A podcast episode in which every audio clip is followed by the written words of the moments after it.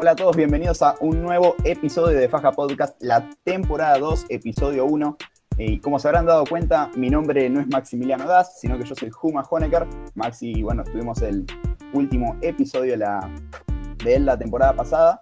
Así que bueno, le metimos algunos cambios en el podcast y también aprovechamos para ponerle temporada 2 a este nuevo año que vamos a estar haciendo acá en Spotify.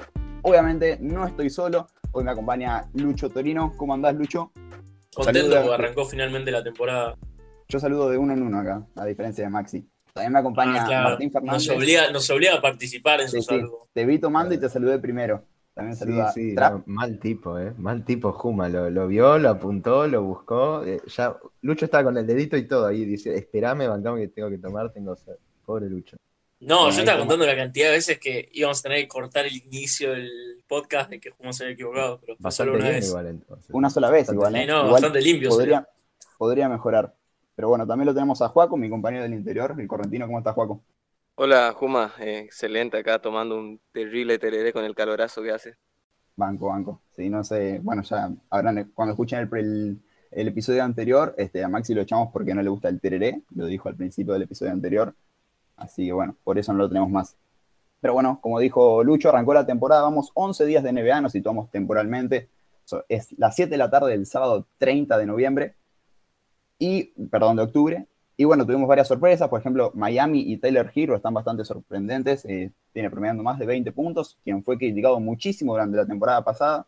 También tenemos por el lado opuesto en sorpresa, tenemos a Lillard que está jugando muy bajo, Harden también y Brooklyn en general están muy flojos, pero bueno, ya abro el juego para ustedes, les pregunto, para ustedes cuáles fueron las mayores sorpresas de estos primeros 11 días de juego.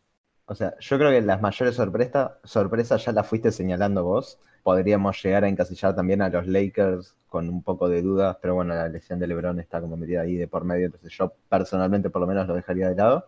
Por ahí mismos para Pelicans sin Zion no creo que vaya a mejorar, pero bueno, es como están bastante mal. Pero bueno, sí, o sea, yo creo que eh, como las mayores decepciones van por ese lado, de equipos que por ahí se esperaban que fueran más competitivos y que ahora en una primera instancia, incluso algo que podríamos señalar, no, no, solo, no seríamos los primeros, ni mucho menos en señalarlo, eh, de hecho varios jugadores ya lo fueron diciendo, el tema de las faltas, la nueva reglamentación de la NBA, que ya era lo que estuvimos viendo con una primer tanteo en los partidos de pretemporada y ahora ya estuvimos viendo esas faltas o contactos, mejor dicho, de temporadas anteriores que eran anteriormente sancionados y ahora ya eh, queda Harden enganchado en brazos. Hay algunos que igual le voy a dar la derecha a estos que por ahí hay demasiado permisividad, eh, no sé si esa palabra existe o me la estoy inventando, pero es como que por ahí esas licencias que antes los jugadores ofensivamente se tomaban o es, esos,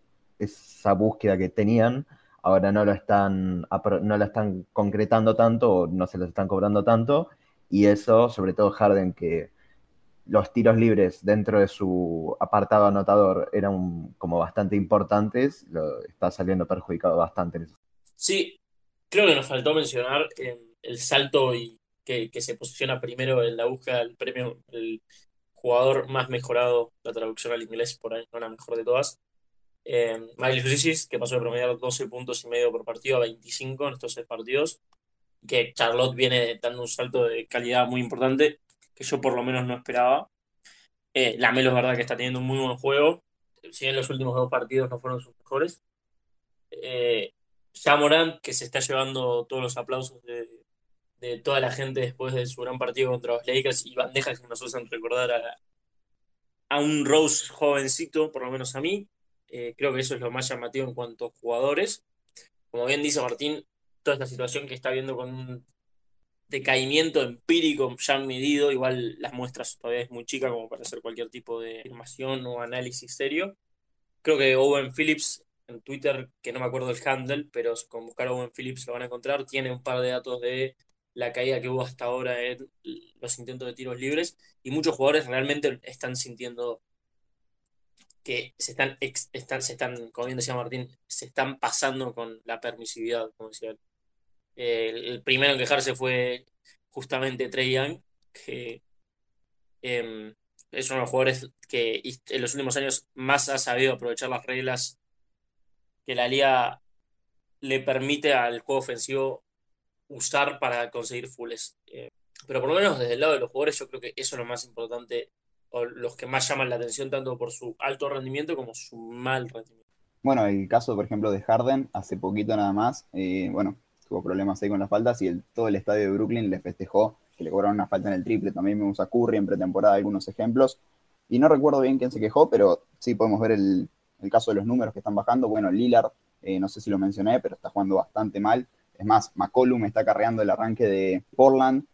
Eh, pero quiero agarrarme más o menos de lo que dijiste vos de Miles Bridges para abrir juego con una pregunta y el caso de Charlotte. ¿Ustedes creen que estas tendencias que vimos estas, estas últimas semanas es algo que se va a poder mantener a todo el año? Yo, a priori, por ejemplo, el caso de Charlotte, me parece que por cuestiones naturales de otros equipos que suben, como por ejemplo Brooklyn o Milwaukee, que no está, eh, no está muy, o sea, no está completo, Boy anda con algunos problemas físicos, eh, yo creo que va a caer. Pero bueno, ya vimos el año pasado que estuvieron a las puertas ahí en el play-in y tampoco sorprendería que entren en el playoff este año. Yo creo que Charlotte, eh, está claro, el año pasado dejó con claridad que es, valga la redundancia, ¿no? Que es un equipo competitivo y este año, por lo que se ve de, de Bridges, eh, Lamelo, bueno, al ser un núcleo muy joven, eh, lo lógico sería que vayan progresando y se los ve mejor como equipo. Yo creo que a mí, antes de, si me preguntabas antes de empezar la temporada, no los veía de vuelta en playoff, pero se nota que están más sólidos como equipo, se lo nota más maduro.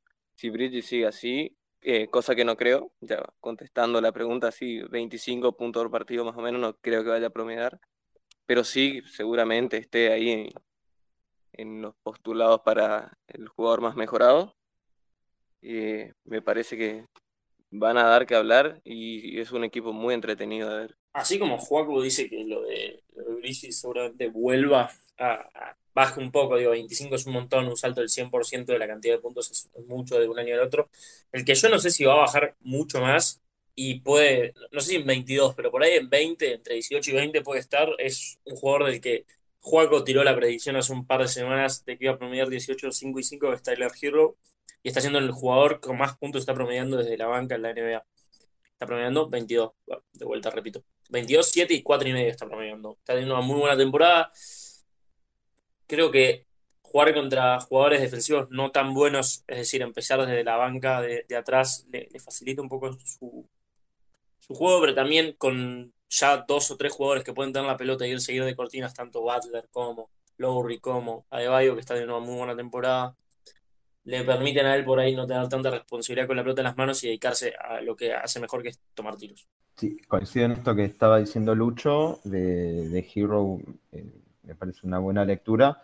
Eh, y, con, y yo creo que es capaz de mantener de este nivel, o sea, no por ahí no 25, pero una buena, una, una anotación más que significativa. Y yo, teniendo en cuenta más que nada como la, composición del equipo de, de Charlotte, en el que como algún tipo de... No hay tantas figuras consolidadas al, a nivel... Tengo una mosca acá dando vueltas no hay como figuras tan consolidadas como podría considerarse en, Miami, como son, eh, podría denominarse Bama de Bayo o a Jimmy Butler, que requieren más requieren y como son capaces de concentrar tantos tiros y, como es muy probable que pase por ellos las manos, en, pase la pelota por sus manos en grandes tramos de los partidos. Y en Charlotte no sé qué tantos otros jugadores, por ahí, si bien Gordon Hayward eh, está teniendo una muy buena temporada, está acercándose a lo que supo ser. No, obviamente el tema de las lesiones ya lo tratamos varias veces que lo limitó bastante, pero más allá de, Hayward no, no hay demasiadas alternativas. O sea, está bien, Terry Rozier tiene que volver, entonces es como un jugador que podría llegar a eh, recortar o tomar alguno de esos tiros, que actualmente Bridges está tomando casi 20 tiros por partido.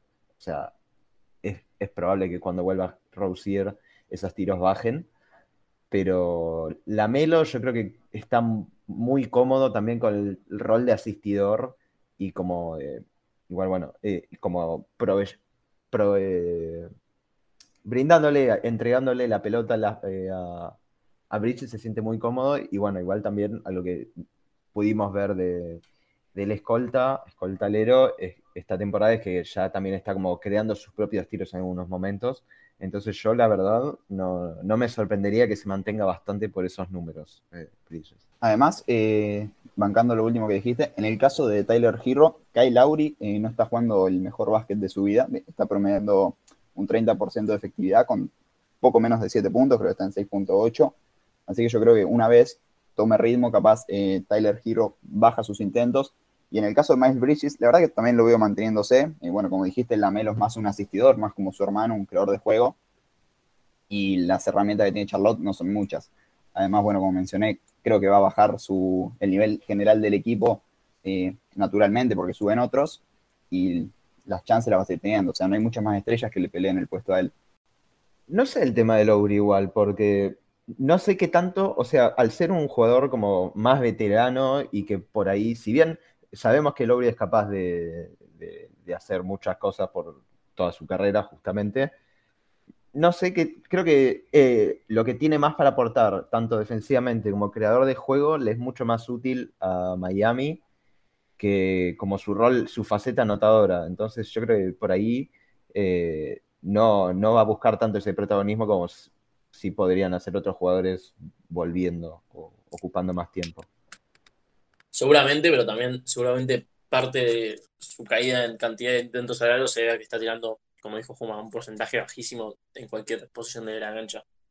Pero también entiendo, Martín, que tener un Lorry en punto te abre mucho la cancha para jugadores como Duncan Robinson o justamente tal Hero, el jugador del que estamos hablando ahora.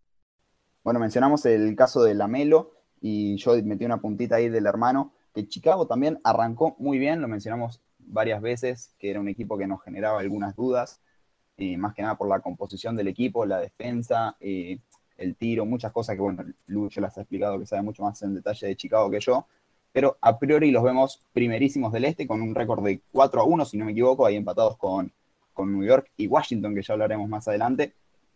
Pero bueno, ¿cuáles son sus sensaciones acerca del Caru Show de Chicago? ¿Se podrán mantener durante la temporada? Yo los veo manteniéndose a mitad de tabla del este. Creo que va a ser un caso similar al que dije de Charlotte, que van a caer naturalmente, pero no sé si va a ser tan drástica la caída a como están jugando. Para mí es una proyección clara, un top 5 de la conferencia. Me toca hablar a mí porque es mi equipo, así que yo voy a decir que justo, dados estos cinco partidos, el único equipo bueno contra el que jugaron, bueno digo, entre los mejores siete de su conferencia, fue Nueva York, que tuvieron el tiro para ganar y de Rosen no le pegó absolutamente nada ayer. Creo que justamente el problema es que jugaron dos veces contra Detroit, que es de los peores tres equipos de la liga, y contra Toronto, que están ganando por 15 puntos y en los últimos cuatro minutos se colapsó el equipo defensiva y ofensivamente y se pusieron a tiro y casi lo pierden. A verlo, yo no voy a aburrir porque ya en su momento, en más de un podcast hablé de que proyectaba que iba a ser un buen, un buen equipo. Es más, hay un podcast acá que nos quedó medio colgado donde yo decía que iban a ganar más de 50 juegos y mantengo lo que dije lo que me llama mucho la atención, por ejemplo, es el buen juego defensivo de Busevich. No me sorprende para nada que Alonso siga siendo un gran jugador defensivo, ni que Caruso cada vez que entre, creo que es el jugador que más deflections promedia en el equipo con diferencia, estoy casi seguro de ese dato. Em, que nada, y que el hecho de que la, la no tenga que hacer todo en ofensiva haya hecho que reduzca un poco su, volumen con la pelota y por, por lo tanto sus pérdidas, que era su gran problema de ese lado. Em, pero vuelta, el principal problema de esto es que tenemos una muestra contra equipos bastante malos, como para poder hacer cualquier análisis, pero por lo menos arrancaron con el pie derecho. Sí, coincido. Eh, los equipos no son parámetro más que nada. El partido con Knicks fueron superados ampliamente, más allá de lo que muestra el resultado. Y además eh, siguen con la mala suerte de las lesiones. No sé, anteayer eh, Patrick Williams, un jugador importante de la rotación, parece que se pierde el resto de la temporada regular por lo menos, así que veremos. Aparte, Zach Lavin está jugando con un dolor en uno de los pulgares, si no me equivoco. Eh, si no es así, alguno de ustedes que me... Que me no, no, no, parece que se agarró uno de los, uno de los dedos y, y no, se va, no se quiere operar. Pues exactamente. Así que nada, el inicio puede decirse que es bueno, se nota que es un mejor equipo eh, que años anteriores tanto en defensa como en ataque, ya eh, Jack ya no, ya no tiene tanta responsabilidad porque antes estaba más como un armador natural, ahora tiene un excelente armador como Alonso alrededor. Eh, también se lo ve un poquito mejor a Busevich en defensa. Eh, creo que contagia al equipo eh, también la llegada de Caruso, me parece un jugador clave de la rotación. Y si no me equivoco, Kobe White tampoco está jugando. veremos. puede ser también un relevo muy, pero muy interesante para, para los Bulls. Y nada, también es un equipo que este año por lo menos la meta es volver a playoff y bueno, y ahí ver, porque el este la verdad que pinta para ser una carnicería. A mí lo que personalmente más me está gustando de, Chicago, la verdad que no vi muchos juegos, es más creo que vi uno y un rato nomás, pero lo que me está, eh, es obvio es lo que dijiste vos Lucho, de que los rivales no son muy, muy buenos como para tomar parámetros, pero esto de que para mí hayan arrancado con el pie derecho, eh, les va a dar el impulso para continuar manteniendo el buen nivel. Eh, más que nada un tema química, un tema feeling, si se quiere, y creo que van a poder apuntar bastante alto. Pero bueno, pasando así un poco rápido de equipos, así no nos quedamos en Chicago. Otro de los que están muy bien, y a mí personalmente me está sorprendiendo, es Washington. Eh, tiene muy bien a Harrell, Kuzma está, tuvo algún partido flojo, pero también está jugando bastante bien. Y Bradley Bill, eh, bueno, más de 20 puntos. Dinwiddie también está cumpliendo mucho, que lo tengo ahí en el fantasy y me está sirviendo. ¿Esperan algo más de Washington o creen que fueron buenos momentos? Porque tuvieron las últimas dos victorias, fueron contra Atlanta y Boston, que son equipos que en el este ya han demostrado bastante. Bueno, el último año de Boston no fue la gran cosa, pero aún así tienen dos jugadores como Tatum y Brown que asustan. ¿Están para ustedes Washington cumpliendo con las expectativas, o sea, superando las expectativas, pero ¿se podrá mantener un equipo, ser un equipo de playoff? Yo, como solo vi clips del equipo, no podría responder esa pregunta, pero sí tengo una pregunta para leer. ¿Cuál es el Robin al Batman que es Bradley Bill? Porque ese equipo necesita una segunda estrella y no sé cuál va a ser esa segunda espada ofensiva. No sé si es Dinwiddie, no creo que sea Harrell. Eh, y, Kuzma o Abdilla y, compañía, me estoy olvidando, bueno, Thomas Bryan todavía no está, pero el resto del equipo que hay no parecen tener todavía eh, el recorrido como para cargarse la ofensiva cuando Bill está fuera o cuando un equipo esgrimea una defensiva centrada en ese jugador. Yo no sé si buscaría tanto un Robin, sino por ahí pensaría más en un cuatro fantásticos acompañando a ese Batman, una especie de crossover. Este, entonces podríamos pensar ahí a Bill y después como completando el equipo a, bueno, a todos estos jugadores que estuvimos nombrando que también una cosa más que nada destacan el aspecto ofensivo, Dinwiddie, Harrell, Kuzma y, y Caldwell Pope, justamente eso más para el lado defensivo, a, este me refería, no lo había nombrado. Este, no sé si, o sea, es como un equipo bastante parejo y de nivel, hay que ver eso, lo que decía Juma, de cómo se sostiene en a lo largo del tiempo. Eh, y más que nada, yo creo que a, mí personalmente no me sorprendió no me, el buen inicio. O sea, yo esperaba, espero como un buen rendimiento ahí peleando por puestos de, playoffs. No sé, el tema de playoffs es como un, va a ser un experimento. Yo, yo los ubico ahí dentro, entonces un experimento de cómo funciona un equipo sin una estrella demasiado desorbitante como consideraría yo a Bradley Bill respecto a otras estrellas de la NBA. Em, yo no lo pondría tan alto, entonces hay que ver cómo es que este, esta conformación, esta rotación eh, surte, surte efecto o no. Pero para mí se van a mantener y de estos equipos que estuvimos nombrando, diría que Miami y los, tres igual. Miami, tanto Miami, Washington y Chicago, creo que se van a mantener bastante ahí. No, no, no necesariamente los primeros 3, 4, pero sí dentro de los puestos de playoffs. Eso, yo personalmente los mantendría ahí. Me gustó la analogía que hizo Martín y coincido bastante. Eh, si bien eh, hay una sola estrella, superestrella, en realidad todavía no sabemos lo que puede llegar a dar Bradley Bill porque o sea, sabemos que es uno de los mejores anotadores, pero nunca lo vimos en una carrera profunda de playoff, por más que los pocos partidos que jugó lo hizo muy bien. Eh, tampoco tiene una estrella a su lado, como bueno, lo era Westbrook el año pasado, pero considero que ahora tiene un equipo más largo.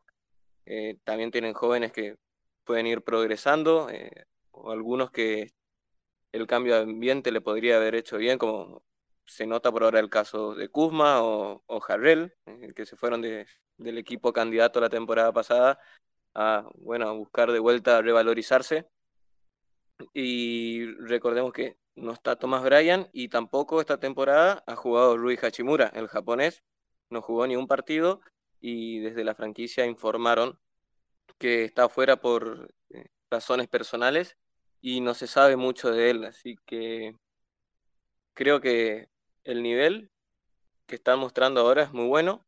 No sé si van a llegar a mantener ese porcentaje de victorias, eh, pero seguramente están muy competitivos. Hoy veo a una NBA extremadamente competitiva, creo fácil hay 11, 12 por conferencia que pueden entrar en playoff y ahora con este tema del play-in resulta todo más fácil. Y nada, yo creo que Washington eh, es un lindo equipo, lindo de ver y van a, van a estar peleando ahí. Seguramente no van a tener una carrera profunda, pero también considero que tienen activos para que en febrero, más o menos, no en la época del, de los traspasos, puedan hacer un buen trade y traer una segunda espada ofensiva, por así decirlo. Y nada, ahora mismo le están ganando a Boston al entretiempo. Eh, me gustaron varias cosas de lo que dijo Martín, principalmente lo de los cuatro fantásticos. Yo pensaba meter algo de la Liga de la Justicia, pero no era muy exagerado hablando de, los jugadores de rol que tiene Washington. Este, que bueno, bien mencionaron que tiene, está muy bien cubierto ese equipo. Y además tienen experiencia. Kyle Kuzma ya viene a ganar un campeonato, lo mismo Caldwell Pope. Eh, Harrell ya ha ganado el sexto hombre del año. Y de Dinwiddie, si bien viene de una rotura de los ligamentos, ya hemos visto muy bien de lo que es capaz, o sea, ha tenido temporada de 20 puntos en Brooklyn y también arrancó muy fuerte ahora.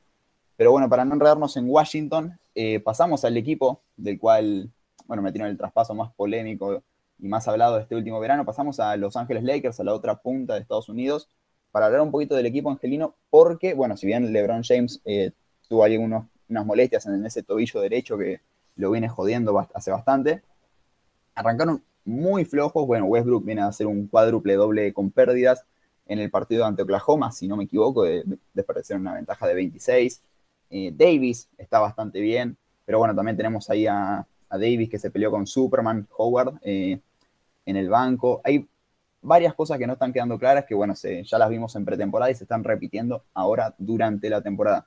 ¿Cuáles son sus opiniones de los Lakers? ¿Creen que es algo preocupante lo que estamos viendo?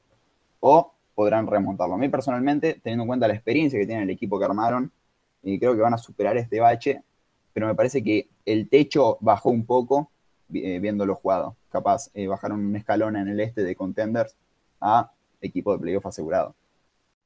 Tremendo la, cantidad de superhéroes que estamos teniendo hoy. Eh, yo, yo a estos sí los, los tendría entre pinzas por las dudas, tomándolo entre pinzas por el tema de las lesiones. Eh, no hace falta decir quién es LeBron James y lo que es capaz de hacer en un equipo. Mismo también la ausencia de Kendrick Nunn por lesión, el super equipo todavía está muy como limitado, entonces yo creo que es un equipo para tener paciencia por ahora. Así que yo no, no voy a hacer ninguna declaración extra al respecto. O sea, para mí hay que esperar. Eh, yo creo que, como dijo recién Martín, si no me equivoco, con la experiencia que tienen van a superar este pequeño bache. Pero antes de salir al aire le decía que estamos en una semana de sobrereacción y yo creo que van a ir ajustando. Si bien hay que saber que tienen 12 jugadores nuevos, si no me equivoco, y se tienen que adaptar a todo un sistema nuevo. Eh, Boyle es un entrenador muy defensivo y algunos de esos jugadores esas nuevas incorporaciones no se caracterizan en eso, así que están adaptándose a, lo que es lo que le pide el entrenador. Eh, y yo creo que siguen siendo unos contenders, como Kumar recién tiró la pálida, por así decirlo, que son un equipo de playoff asegurado. Eh, bueno, si la salud los permite, y ojalá que así sea, porque es un equipo lindo de ver, cuando, sobre todo cuando defienden bien y empiezan a correr la cancha, es una locura. Y nada, yo creo que ratifico lo que digo, siguen siendo el candidato a vencer en el oeste, por más que este inicio no lo ratifique, por más que el otro día contra Oklahoma todas las redes sociales saltaron los memes y demás. Pero van a superar tranquilamente este bache. Yo los pronostico, los pronostiqué anteriormente como el uno del oeste.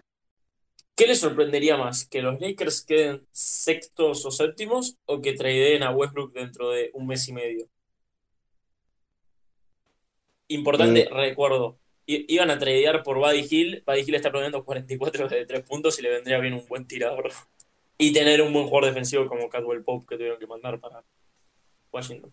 Justo iba a hablar de Westbrook porque, bueno, si bien eh, lo que hizo con Oklahoma en el segundo tiempo no fue muy bueno, eh, recuerdo que en el primero ya tenía 10 asistencias, estaba bien cerquita del triple doble, y en el partido anterior con Davis se combinaron para unos 70 y pico de puntos.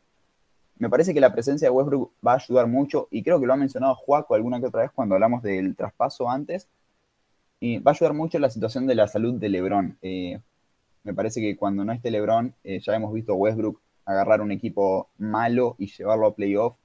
Me parece que eso es lo que puede aportar a este equipo. Obviamente, en playoff, ahí la pelota va a pasar por LeBron, pero yo creo que teniendo en cuenta la salud del mejor jugador de Lakers, eh, Westbrook puede dar un paso y sumar muchísimo. Obviamente, si la cosa sigue así eh, y no ganan muchos partidos y vemos que no son candidatos como se esperaba, ahí no sé qué tan sorprendente sería. Pero a priori yo te digo que no, para mí no lo van a traspasar. Sí, yo, para mí me sorprendería más que los traspasen. Creo que eh, con el movimiento que hicieron no lo van a traspasar. Y como dijo recién Juma, de lo que dije anteriormente, es así. LeBron se va a perder seguro varios partidos. Bueno, ya por la edad, más allá que físicamente siga siendo hiperdominante como siempre, lo necesitan calentando motores para unos hipotéticos playoffs. Y para eso trajeron a Westbrook, para ser, digamos, la primera referencia ofensiva, por así decirlo, más allá que en puntos seguramente no lo sea. Él va a ser el quien maneje la- las riendas del equipo ofensivamente esas noches de ausencia de LeBron y, y junto con Davis, eh, como el otro día se combinaron con setenta y pico de puntos, eh, creo que les da incluso con la profundidad que tienen para ganar así muchos partidos, incluso sin LeBron. Y nada, creo que van a superar este, este camino. Y creo que, como dije anteriormente, se sigue sobre reaccionando tanto. Y eso le pasa mucho a equipos muy mediáticos y que se espera tanto. La otra vez leía un tweet que decía, cuando pasa algo en Milwaukee, hablo de Milwaukee en mi caso porque es el equipo que cubro, eh, está todo tranquilo, pero cuando pasa así en una franquicia popular, eh, como que parece el fin del mundo y no, no lo es. Hay que analizar eh, fríamente las cosas más que sobre reaccionar y buscar el clickbait, por así decirlo. Creo que, creo Lucho igual. estoy de acuerdo con lo que dijeron Juma y Juaco. Creo que decir eh, esperar un trade de los Lakers en, en esta situación es como el- lo de lo que habíamos dicho, que lo, lo que habías dicho vos justamente de los Celtics que están metidos en todos los trades. Los Lakers yo lo- los pondría en la misma categoría. Vos fíjate mi asociación, ¿estás de acuerdo no? Pero, y bueno, y también el tema de dos cositas. Uno, ya vimos a los Cavaliers de los que salieron campeones, fueron que salieron sextos. no, esos fueron, no, fueron los 2019, 2010, no, 2018. Estoy tratando de a ver si alguno me acuerdo mal. 2018, sí. 2018 que salieron sextos, le ganaron la final de conferencia 4-0, si no me equivoco, a los Raptors. Semifinal. La Salieron semifinal. cuartos y en semifinales. Quintos salieron y en semifinales creo que le ganaron a Toronto. Claro, o sea que fue, o sea, con todos trades en el medio, cambió en el medio, llegó Wade, se fue Wade, eh, Derrick Rose estuvo por ahí, este, y no- o sea, no me sorprendería teniendo ese, esa, ese pasado que pueda llegar a pasar algo similar. Y lo otro que quería decir es, eh, tengo, sigo teniendo miedo, que es algo que me parece remarcable por la salud de Anthony Davis, que habré visto, está bien, no vi todos los partidos de los Lakers, habré visto tres o de estos seis, pero en los tres partidos que vi, eh, en todos estuvo frenado por algún golpe, pisó mal, se comió alguna trompada, eh, cayó mal, eh, no sé, me parece que es una preocupación que no tendríamos que dejar de lado mucho, eh, teniendo en cuenta este como el, el futuro de los Lakers para lo que se viene. Bueno, me parece que ahí también en ese caso es donde entrará Westbrook, pero bueno, para no enredarnos más con los Lakers, que ya esperemos, cómo remontarán o si se mantendrán más o menos a mitad de tabla en la conferencia, va a mitad de tabla no, mitad de ahí de la tabla de los playoffs. Eh, en esta temporada, gracias a Dios, tenemos tres argentinos, este, podríamos tener cuatro, pero bueno, el caso de Luca Vildosa, eh, la lesión lo dejó afuera de New York. Tenemos a Campaso, que está teniendo sus minutos en, en Denver, el equipo no lo está haciendo muy bien, pero bueno, también tenemos a Jamal Murray, que estamos esperando que vuelva. Campaso no está teniendo su mejor rendimiento, pero ya para seguir abriendo el juego con ustedes, eh, les pregunto, ¿qué esperan de, Facu esta temporada? Eh, ¿Qué irán, que mantendrá? Bueno, Lucho ya dijo varias veces que eh, espera que no juegue mucho este año, así que también le pregunto un poco a él. ¿Qué esperan de Facu? ¿Esperan que mantendrá los minutos? ¿Se podrá hacer un lugar una vez regrese Jamal Murray? ¿O se le va acabando un poco la, rueda? Bueno, me citaron a mí, así que voy a recordar lo que dije porque no sé en qué podcast lo dije. No sé cuántos podcasts vamos. ¿Qué podcast es el primero de Juma? Sería el 34 y el primero mío como conductor. No, eh, creo que lo dijiste off the record, pero bueno, yo lo traigo on the record. En alguna de esas previas se ¿Cómo que? No, yo no digo las cosas off the record. Me suena mentira. A lo sumo lo dije en el podcast que no salió, pero off the record voy a decir eso. Puede ser eso también. Yo espero que, dada la dificultad para la general ofensiva que está teniendo Denver, eh, muchos de los minutos de, Facu se vean chupados por Bones Highland, que es el rookie que draftearon que juega de uno. Justamente hace un par de días salió a decir, em, salir a decir o, o, más bien le preguntaron y respondió qué podía hacer el equipo para ser más eficiente y dijo que el equipo no está metiendo mucho la bola, particularmente la segunda unidad. ¿Sabes quién está metiendo mucho la bola? Dijo Bones Highland y tengo que conseguir meterlo de alguna manera. Así que Highland se está empezando a, ya le está sacando muchos minutos a Rivers y seguramente ya se va a sentar como el sexto hombre o por ahí el séptimo hombre desde la banca. Y, nada, y no me sorprendería que Facu de vuelta, que, que muchos de los minutos de Facu, si no tiene que ser, porque defensivamente sigue siendo claramente el mejor, el mejor perimetral que tienen, que si no necesitan un jugador que pueda defender o por lo menos molestar, como es lo que se hacer bien Facu, muchos de sus minutos se empiecen a, empiecen a ser entregados al joven base. Yo creo que lo que nombró Lucho es eh, una alternativa que es muy viable, pero bueno, a mi manera de ver eh, a Denver, lo seguí mucho la temporada pasada, bueno, como casi todos los argentinos, ¿no? Eh, yo creo que está mal conformado ahora el quinteto inicial. Ya sabemos que no está Murray y que probablemente vuelva en unos playoffs pero considero que el tema de la segunda unidad es porque el base que tienen no es un anotador natural, los otros jugadores tampoco son anotadores eh, naturales. Yo creo que la, digamos, la solución para eso sería que Paco entre de titular y Morris, que es un muy buen anotador, y por eso se ganó sus minutos, sea, digamos, el líder de la segunda unidad y, ahí podría solucionar ese problema que está teniendo actualmente los Nuggets. Y como dijo Lucho, es el mejor defensor perimetral que tienen. Esa es una clara, es un claro indicio de que tienen que jugar, sobre todo en una NBA que el perímetro cada vez toma más fuerza. Me gusta esto que dijiste, Juaco, porque también, bueno, recordemos el, temporadón que hizo Porter Jr. al final del año pasado, justamente jugando con, bueno, la lesión de Murray y el ascenso de Campaso a titular, que nada, se mantuvo más o menos en los 25 puntos por partido en ese tramo y ahora no está jugando muy bien. Está creo que en 11 con unos porcentajes bastante flojos y recordemos que recibió un máximo 205 millones por 5 años y a priori él tampoco está cumpliendo. Yo creo que también ese es uno de, de los motivos por los que Denver no está eh, demostrando tanto. Sí, de hecho, Michael Porter Jr. ha sido mencionado en este espacio como candidato al, al MIP eh, creo que estamos en la esquina opuesta en este momento. Y, realmente también es algo que, necesita que cambie de giro de 180 grados eh, Denver, porque es lo que es también parte de lo que está flaqueando en este sistema que estaban diciendo justamente. acá eh, tiros de campo está bajo el 40% y en triples que venía promediando con casi la misma cantidad de tiros, venía promediando un 44 y ahora están menos de un 30%. O sea, es bastante llamativa la, diferencia de la caída en su rendimiento. Mm, hay que ver, o sea, depende mucho de esto, la verdad, o para mí depende mucho de esto.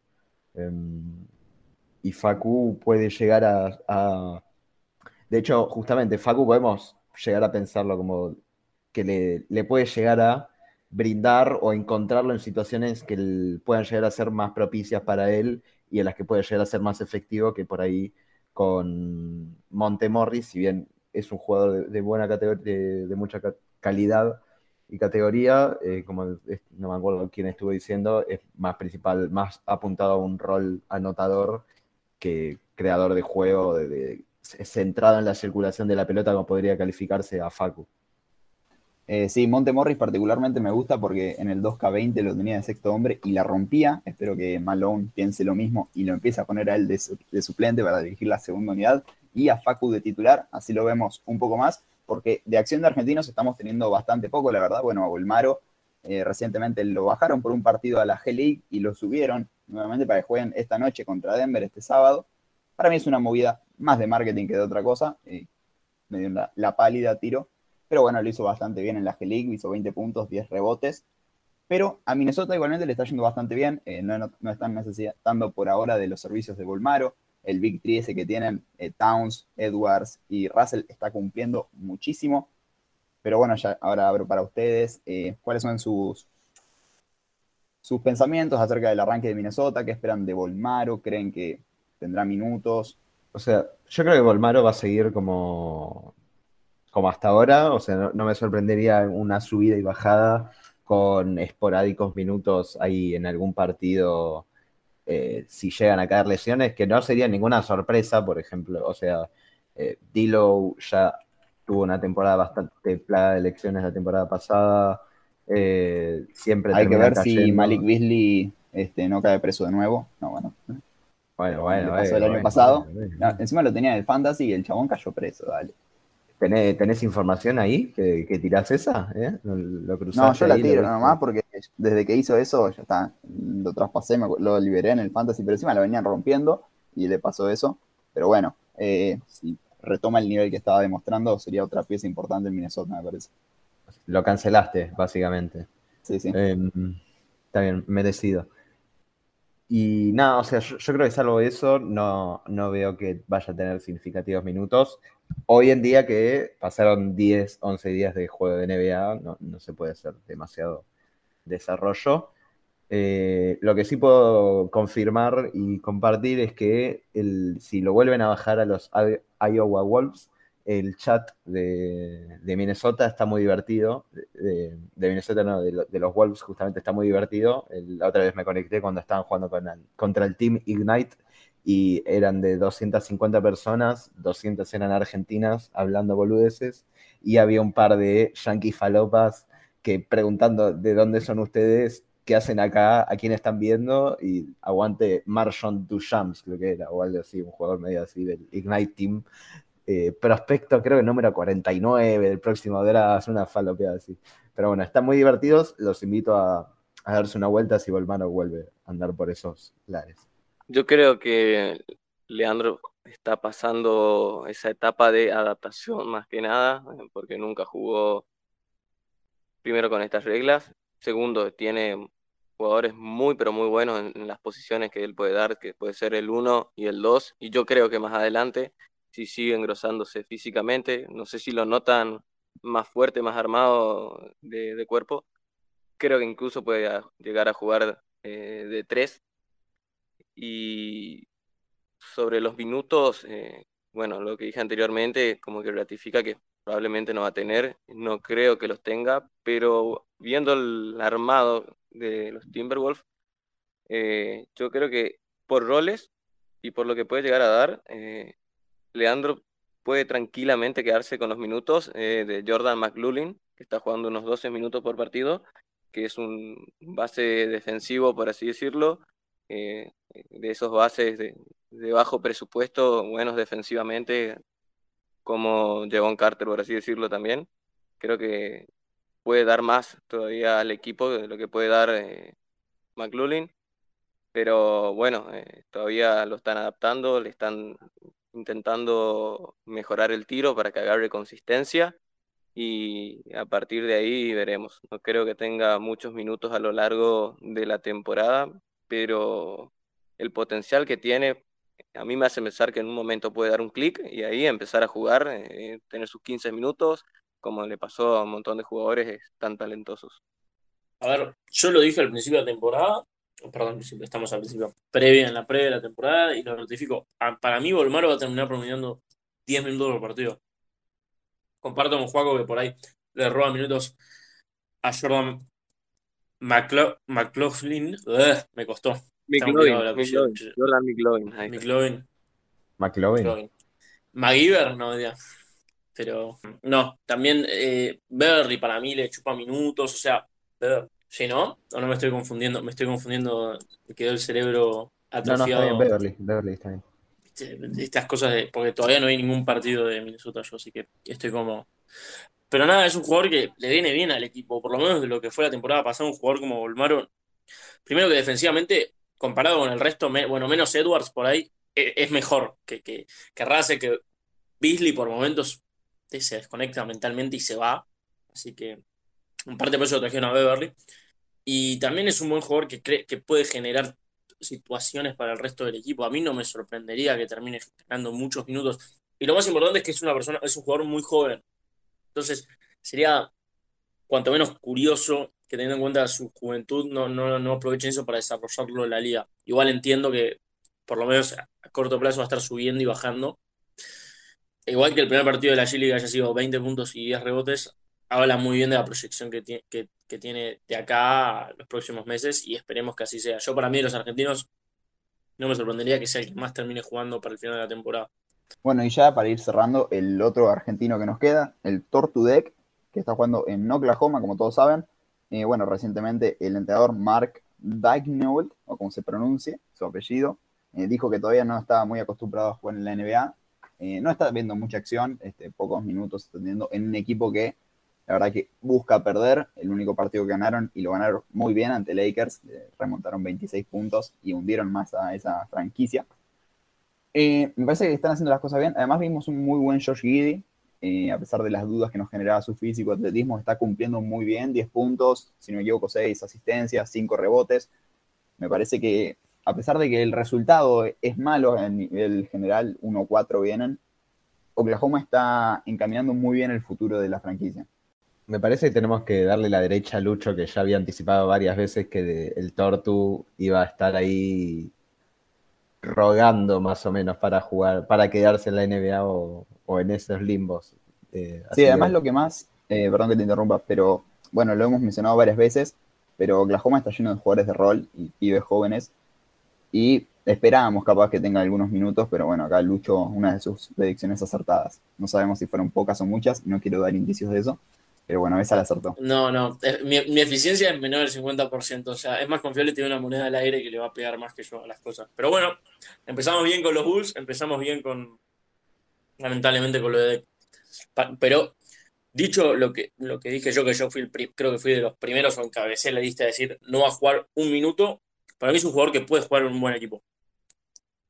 en un buen equipo puede ser el octavo, noveno, décimo jugador o sea, por lo menos en la temporada regular puede haber minutos. 7, 10 minutos del partido puede jugarlos.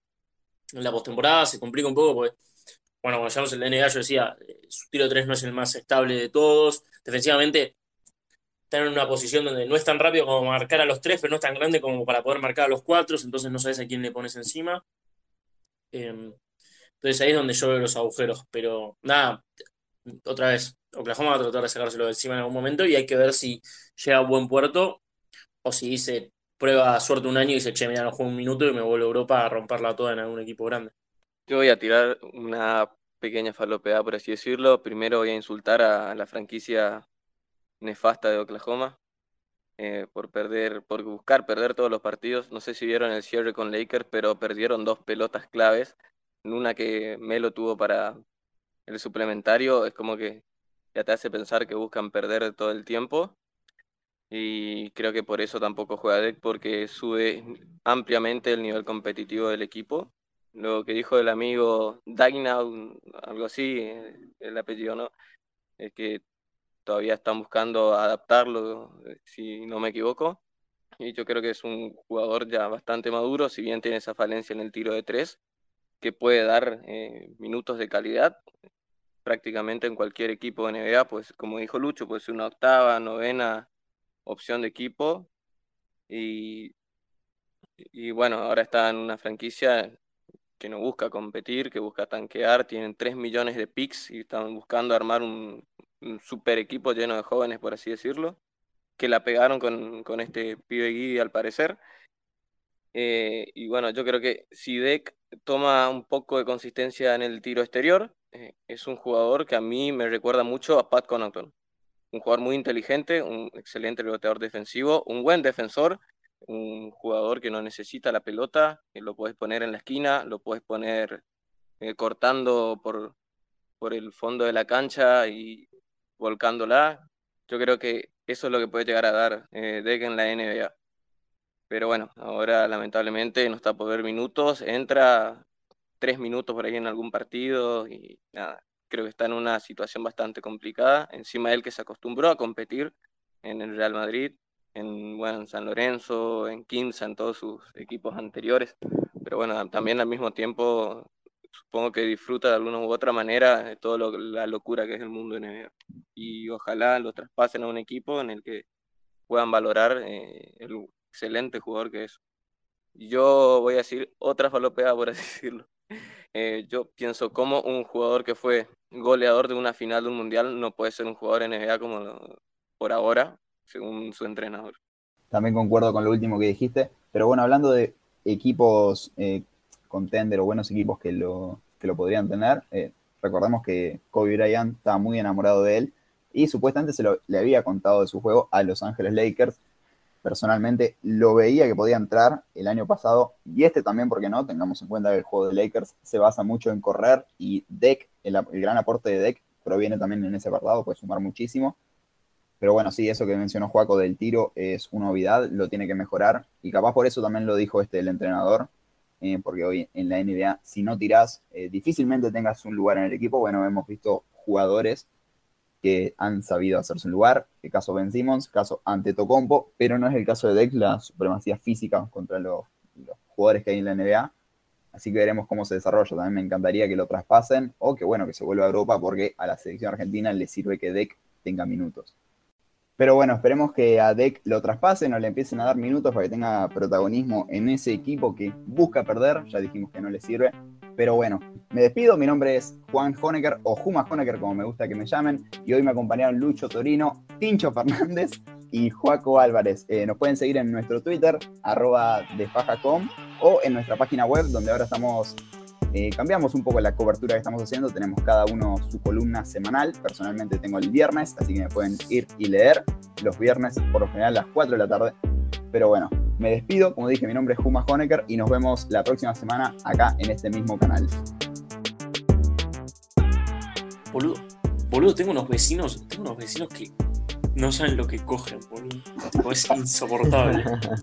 la debe ser una pareja joven, boludo. Boludo, no sabes lo que. Pero es tipo, no es que son tipo 10 minutos, es una hora todos los días que escuchás tipo la cama. ¿Tocaste el Digo, tipo, Yo sabes que estaba para preguntar en un momento que, me da curiosidad saber si está buena la mina y el pie y a ver si. Mentira, no creo que ah, pase, pero uno siempre puede soñar. La triple, corona, dale. Bueno, acordate que antes de. claro, por eso.